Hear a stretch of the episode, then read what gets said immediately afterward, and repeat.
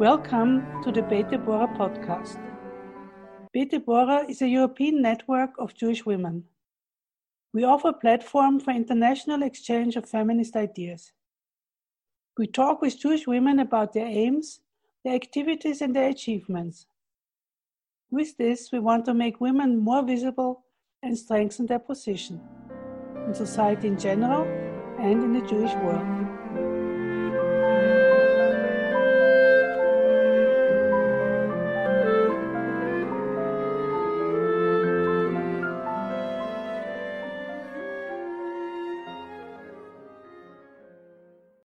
Welcome to our podcast this morning. This is Rabbi Dr. Barbara Borts here with Rabbi Lee Wax. Uh, Lee will tell you a bit more about what she does during the course of our conversation. Uh, but Lee was uh, ordained um, over 25 years ago at Leo Baeck College as a rabbi and has had a varied and interesting portfolio of work, working as a congregational rabbi, uh, being involved in public and voluntary um, sector work, and at uh, currently um, a freelance teacher and consultant. She does life cycle events and is generally um, very involved in a number of different interesting projects. And as you'll hear, she has a job with Jewish Women's Aid, which is what we will be speaking about today. Thank you for joining us, Lee. Welcome to you, and thank you very much for joining me this morning. I'm delighted to be here. Thank you so much for asking me. It's ah, delightful. Oh, it's well, Beit Devorah is very interested in um, in in what you do, and um, we, what we've been doing is alternating English and German speaking podcasts. Uh, but people, I obviously German people are often completely fluent and maybe even more fluent in English, so this will be of interest to a lot of people. So I wonder if you could first um, start out by telling me what Jewish Women's Aid is. Yes, of course. I've been working for Jewish Women's Aid now for about 10 years. Um, it's the only specialist charity in the UK for Jewish women and any children they might have who are affected by domestic abuse and sexual violence and that's that's basically what we do. Are there other such organizations in the world, or is this a fairly unique, or is it you know just? Um, there are, there are some, although we, we, there's there are agencies in the states which are specifically for Jewish women. Um, there are we're, we're talking to women in Europe now who want to set up, um, and we're giving them support. Um, but we've been going for about 30 years, no, in fact, more than 30 years. We're not thinking of setting up, but people who are thinking of setting up in Europe are calling us for support in setting up a Jewish agency, which is great. And it's great to be able to give give people benefit of, of our of our uh, experience from doing it for a long time. So our, our chief executive Naomi Dixon is is speaking to is speaking to people in Europe. First of all, tell tell me what you, tell us what you what you do in Jewish Women's Aid and what you have been doing. So, um, what do I do? I've I, I've been working with Jewish Women's for ten years, and I went there um, ten years ago to help out. Um, I was in a gap between jobs and between things I was going to do, um, and I went to help out because I, I, saw they needed someone to help out on a maternity cover um, for for uh, helping support their volunteers. And I thought, okay, right, fine, I can do that. So went to help out, and and I got completely um, taken with it, and completely um, really passionate about the work. Um, had no had had no intention of staying there, and I'm still there ten years ago. Ten years later, so that was ten years ago. So um, so as I said, I started off doing uh, support for volunteers, yeah. and then the job grew, and then I started doing uh, communications and training and awareness raising, um, and became communications manager there, um, and you know was full time plus. Uh, for many years and have now gone very, very part time. So right. Oh, so and now what I do is I give talks and trainings in the community, and, and I'm happy to talk a bit about that shortly. Yeah, well, that's that. So you're the right person to talk about. So, um, why was Jewish Women's Aid set up in the first place, and what is its purpose uh, in in more general detail? As you already described, it's for women and their children who are subject to uh, domestic abuse, but domestic abuse and now sexual violence as well. Yeah, one of the it was actually set up. It's interesting. Its origins are really interesting. It was it was it started over thirty years ago um, with two groups of women. Some of them social workers, some of them housing people, um, two groups, one group in London and another group in Leeds in the north of England. And basically, each of those groups is like set up around people's kitchen tables. Mm-hmm. You know, people, it was at a time when um, women's aid work started to be spoken about and the first shelter was set up and Erin Pizzey and all of that kind of movement. Um, and um, and so Jewish women realized this was obviously going on in Jewish houses as well, Jewish homes as well. Um, and so these two groups of women started it, and then eventually they found each other and realized that there was strength in numbers and started working together. Um, and now you know, we're a really quite substantial charity um, with over 20 members of staff. And It's really professional. Um, it's got offices in London and Manchester, um, and we support 700 women a year now. So it's hard, hard to know whether to say that's great or that's tragic. Why in particular? It, but it's actually both. I, yeah. I, I, I, know, I agree with you. It, but but but we, um, you know, to temper even that is to think that although we are glad that we support 700 women a year, um, it's the tip of the iceberg. Because the, the numbers we're talking about are absolutely huge. We're talking about you know one in 10 women at any one time who are experiencing it. And that's the same in the jewish community as well. So why so, why why a specifically jewish organization? Why why not um, just uh, why wouldn't women just go well, maybe they do. You may have figures on that, but why a specific Jewish organization? Yes, so uh, that's a really good question. I think I think women can obviously um, access a, a generic agency, and yeah, women do, and partly because um, it's a small age, uh, you know, it's a small community. The Jewish community is very small, and and Jewish women are sometimes concerned that they will know somebody at Jewish Women's Aid. And of course, sometimes it does happen, but you know, professionally trained to deal with it when it does. But um, but why a specific? What what are the benefits of having a specifically Jewish agency? First of all, we know that domestic abuse affects everyone. It affects everyone, but all women, regardless of age, regardless of background, regardless of education or class, whatever class is, or yeah. lifestyle or religion. And the Jewish community is no different to any other. Statistically, the Jewish the, the, the, the prevalence in the Jewish community is no different from outside the Jewish community. At Jewish Women's Aid, we provide a cultural understanding mm-hmm. um, for Jewish women. We sometimes describe it as being a soft landing, um, so that um, women come to us. We already know the context. We already know the the, the families they'll come from. We, we, you know we know the type of families they'll come from. We'll know the kind of um, uh, community that they will come from, and we understand it. And women come from entire breadth of the Jewish community, from very orthodox to very secular, and everything in between. And we have people in the in the agency who who know. We we all know. We know the breadth of the community. We know the, um, yeah. the you know we know what they're going through. Um, there was you know one woman who who came to us um, the last straw for her was that her husband refused to sing Eishet Chayil to her on a Friday night. But they'd been going a long time, many, many things for many, many years, the abuse. But that was the last straw uh, for her. And it was in public. There were people there. And he said, you know, you're not worth it. And um, and actually, that was so humiliating. It was the last straw. And, and try explaining that to a non Jewish agency you know, how can you explain what was the last?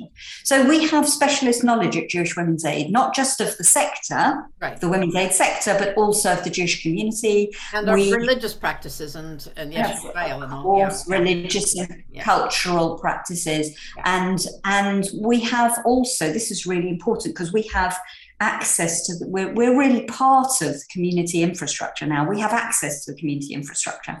And the jewish community what do you mean by what do you what do you mean by that? Jewish social services and various like jewish care and all sorts of agencies Jewish housing, all sorts of agencies which are there for the Jewish community, but we, we, we can help women navigate that.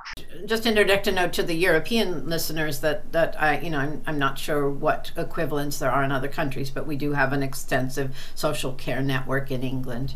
So go on a bit now. No, it's also important to know that we we also don't work in a vacuum because mm-hmm. our work uh, is increasingly professionalized over the over the you know humble beginnings from around the table from these amazing amazing inspiring women who are our founders yeah um you know we we have specialist ISVA workers, that's independent sexual violence worker advocates, and we have specialist IDVA, domestic violence advocates. Right. Um, we, uh, you know, the training is really really good and professional. Um, you do the training in house. No, they go. They have proper professional training, and you know all of the all. Uh, we're also a member of Women's Aid, which is national, and, and our chief executive Naomi Dixon is a trustee of Women's Aid, uh-huh. so that we get real time. Um, you know, real time. Um, what's the word? Insights really into the wider sector.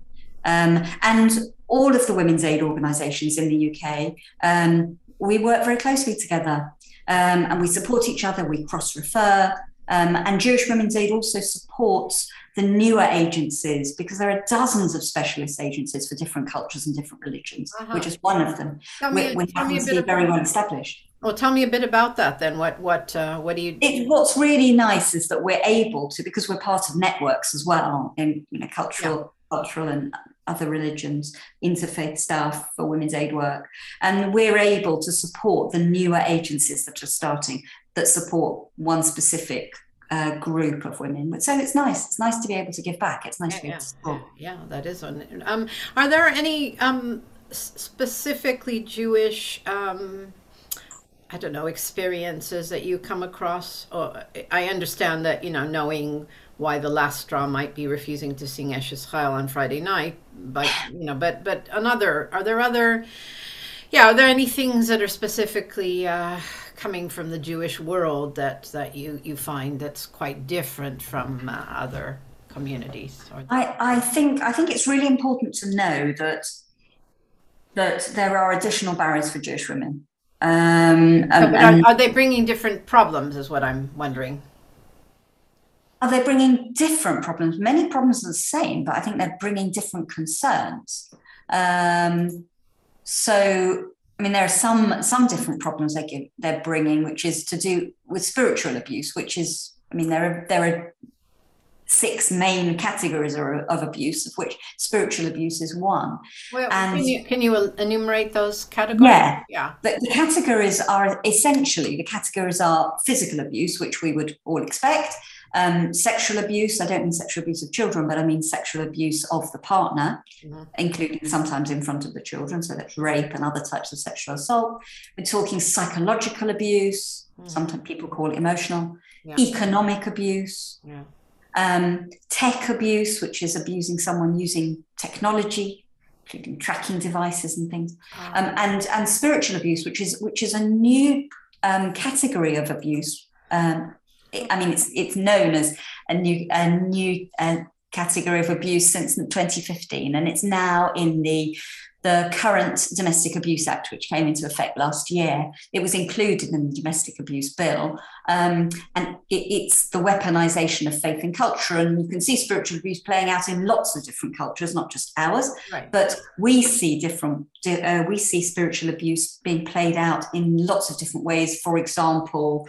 Um, in the uh, more in the Orthodox community than than not, but this one, but um, uh, where the, the, the perpetrators, the man, um, will use um, authority, um, will use authority or texts to coerce his wife into doing something or or into not doing something. So that, for example, oh, um, they will pretend that the rabbi has said they can't they they have to do something or they can't do something right, right. so they make up laws to coerce their wives like um, it says in the gemara that yeah. a woman um, has to obey her husband at all times I mean, yeah. you and i know that that doesn't happen. That's not in the Quran.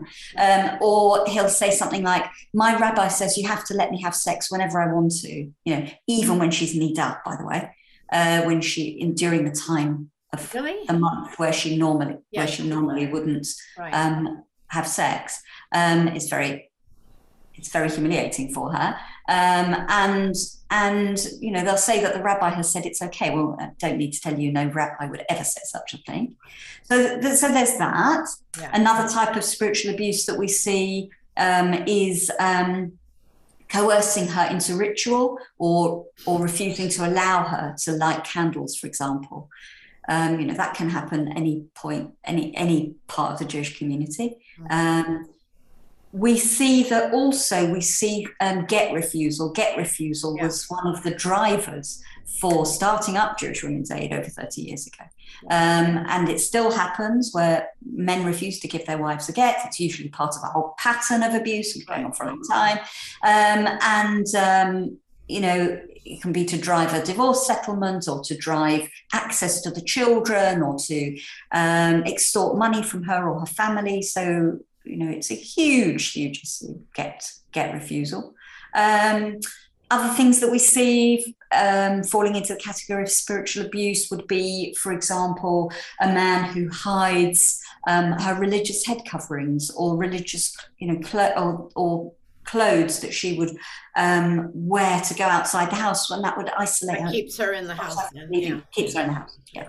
So all sorts of interesting ways that that we see these things playing out. This stops women um, really um, disclosing abuse and stops women from coming to Jew- Jewish Women's Aid. Um, so I, I, I want to say that the, the that normally um, it takes a woman about nine years, whatever normal is. It takes a woman about nine years to disclose, and and Jewish women it takes them 11 and a half years on average to Why do you think disclose that and to come forward to see Why do you think it, is that in the Orthodox world or is that uh, or you know before? No, no, it's across the board. And why do you think it takes It's longer? across the board. It's Is that because we have an idealized We- view we of think- marriage and family in the Jewish world? And I, I think you're right. I think that's a big part of it. Um, that we have this idealized view, and it's really a sh- you know it's a shame. It's shame, a embarrassing. shanda. Yeah, Um, yeah, it's you know it's a shanda exactly. Yeah. Um, you know, there's this shanda for the Jewish family. Uh, whether whatever part of the community you come from, you know, it's it's humiliating. It's a shame that you're that it's bringing shame on the family. Yeah. Potentially bringing shame also on the Jewish community. There are Yeah. some people that worry that it will invite anti-Semitism when you know when you know that domestic abuse happens there. So that's one bit. There's another bit which is about fear. Um, fear that people are known in the community.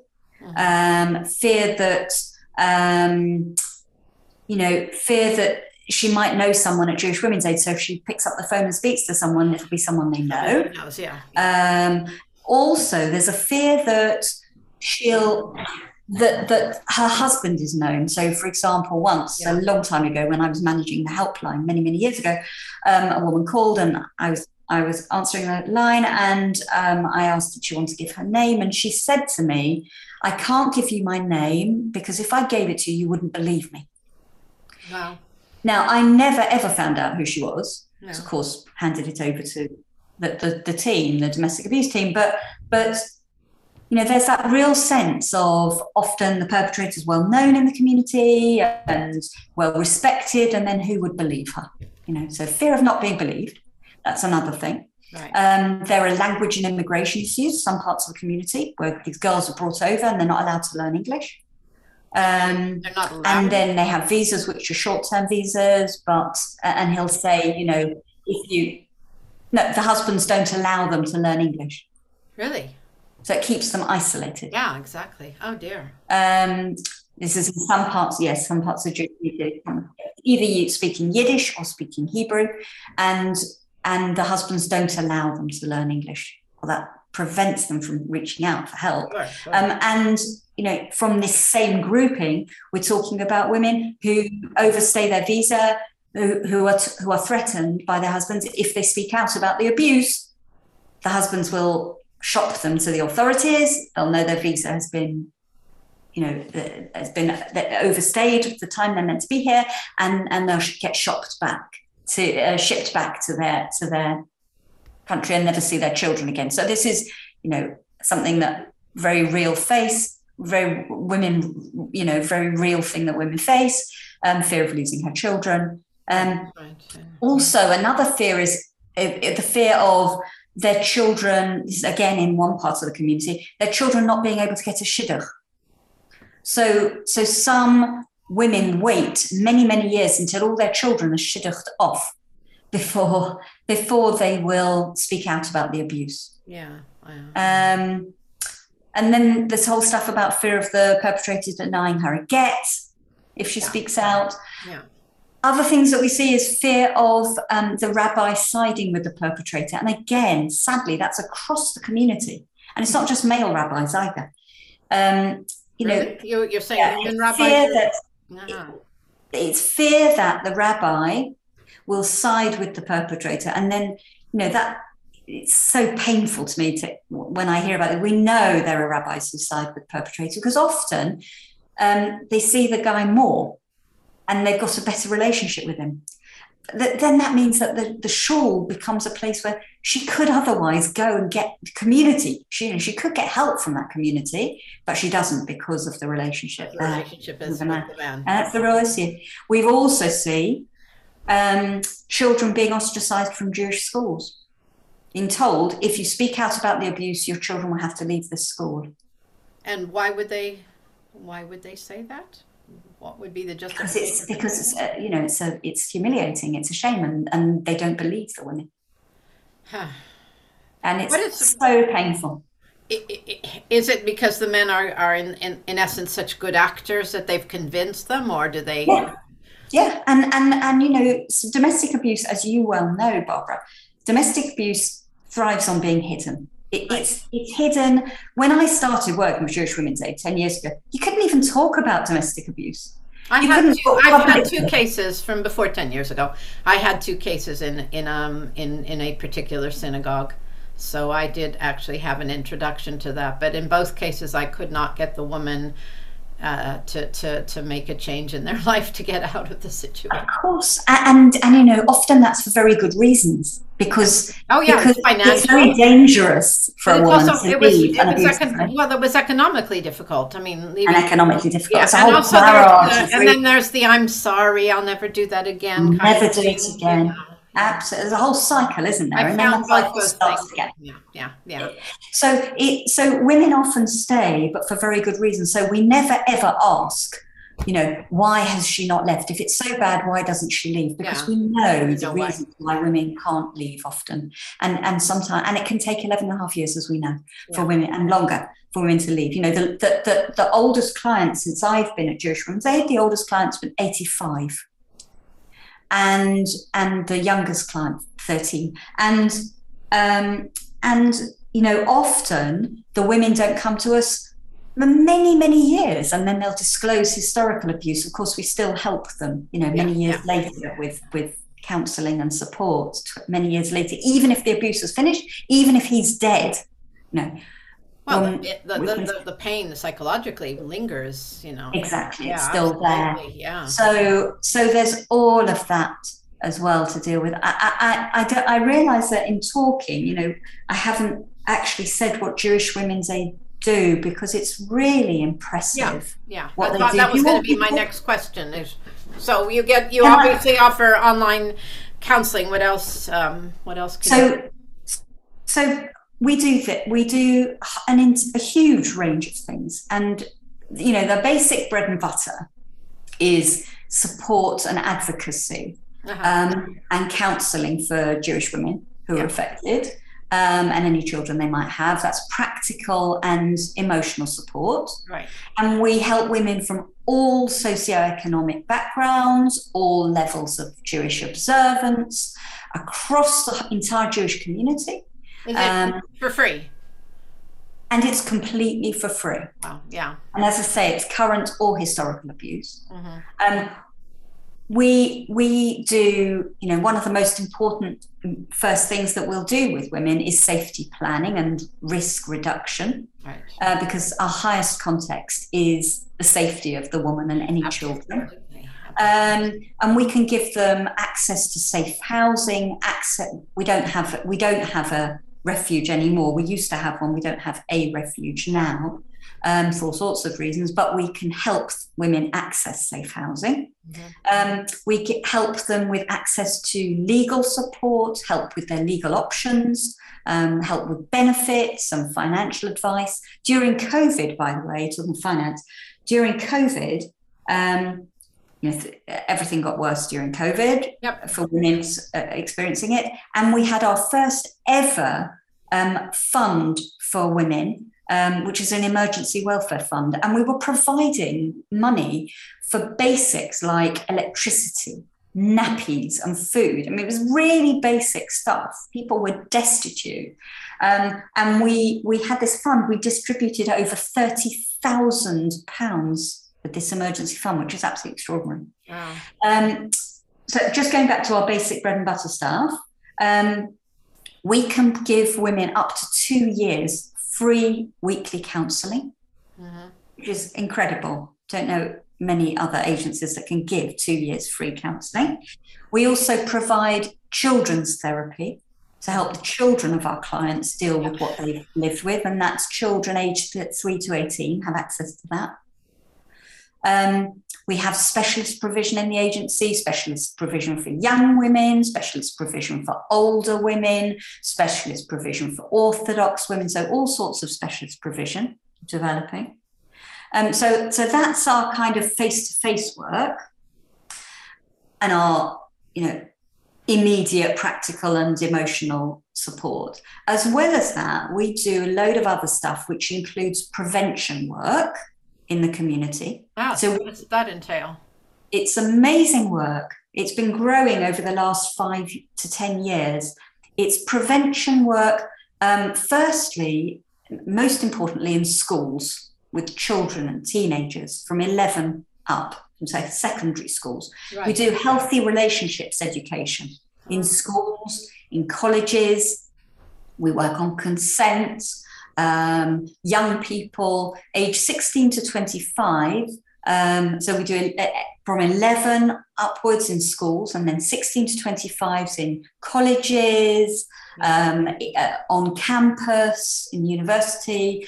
Uh, we work with youth groups as well, um, and and and young professionals too. So we do a lot of work in prevention work. And how effective has that been? Have you been able? Yeah, to- I think it's amazing, and and a lot of uh, and you know we get a lot of good feedback from the young women uh, and the young men um, that we've changed the way they've thought, and, and we you know frequently get a woman calling for support and saying that their kid had attended and told and came home and told them um, about mm-hmm. what they had experienced and the and the training session that they'd had and it had sparked them to phone. Or the kid had actually said mom i think you need to phone.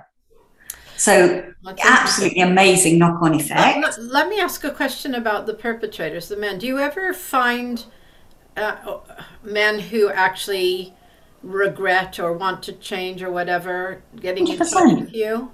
Sorry? Yeah, hundred percent. Yeah, hundred percent. Not yeah. often, but we do. And what what's what what can be done for that rare but special occasion? Look, we we can re- we can refer men to perpetrator programs. We don't have a perpetrator program ourselves, but we can refer men to good perpetrator programs.